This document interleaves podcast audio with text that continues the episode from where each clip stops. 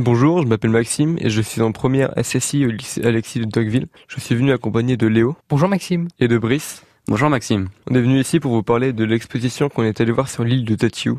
En effet, début octobre, dans le cadre d'un travail sur l'esclavage au temps des Lumières, nous sommes partis avec nos professeurs de français à Tatiou pour voir une exposition parlant du drame qui s'est déroulé autrefois sur l'île Tromelin. Brice, peux-tu nous raconter l'histoire de Tromelin? Oui, bien sûr Maxime. Cette histoire commence en juillet 1761 lorsque l'Utile, un navire marchand commandé par Jean de la Fargue, s'est échoué sur l'île de Sable, c'est comme ça qu'on l'appelait à l'époque, en plein milieu de l'océan Indien. Sur les 300 personnes présentes à son bord, seules 200 sont sorties vivantes du naufrage, dont 80 esclaves. Une fois sur l'île, les esclaves ont dû construire des abris pour l'équipage, mais également construire un nouveau bateau avec les morceaux de l'utile. Et, malheureusement, au départ du nouveau bateau, les esclaves ont été abandonnés sur l'île. Une île désertique, au milieu de l'océan, qui subit cyclones et régulièrement les déferlantes, les esclaves ont dû adapter leur mode de vie afin de survivre et finalement, ils ont organisé une petite société. Un lieutenant du navire, Castellan du leur avait promis de revenir les chercher, mais on l'a empêché de tenir sa promesse.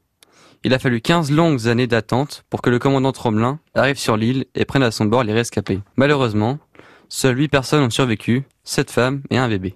Merci Brice. Maintenant qu'on a le contexte, Léo, peux-tu nous présenter l'exposition s'il te plaît? Oui, bien sûr. L'exposition est organisée en deux parties. Une qui raconte l'histoire de l'utile et l'autre qui présente les découvertes faites par les archéologues français sur l'île de Tromelin. Les archéologues ont en effet fait des recherches sous-marines et terrestres. Et l'exposition présente à la fois le mode de vie des esclaves sur l'île, avec des objets de leur vie quotidienne, et les difficultés rencontrées par les archéologues leurs outillages, etc.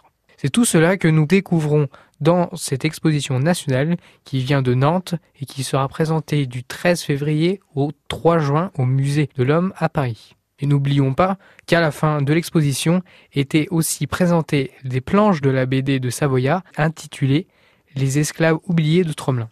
La BD raconte à la fois l'enfer vécu par les esclaves et le travail des archéologues sur l'île. Merci Léo. Pour finir, j'ajouterai que quelques temps après cette visite, nous avons aussi eu la chance de rencontrer un archéologue. Monsieur Guénon a participé à une mission menée sur l'île de Tromelin il a passé une bonne heure avec nous et nous a fait partager son expérience de l'archéologie terrestre et sous-marine. On a pu apprendre plein de choses sur son quotidien pendant les fouilles, son ressenti. C'est un homme passionné et on a vraiment apprécié cet échange qu'on a eu avec lui. Il est originaire de Cherbourg, donc euh, s'il écoute euh, France Bleu Cotentin à cette heure-là, on le salue et on le remercie de son intervention. Et voilà, merci Brice, merci Léo, et nous vous invitons tous à découvrir cette exposition et cette histoire à Paris entre février et juin 2019. Bonne journée.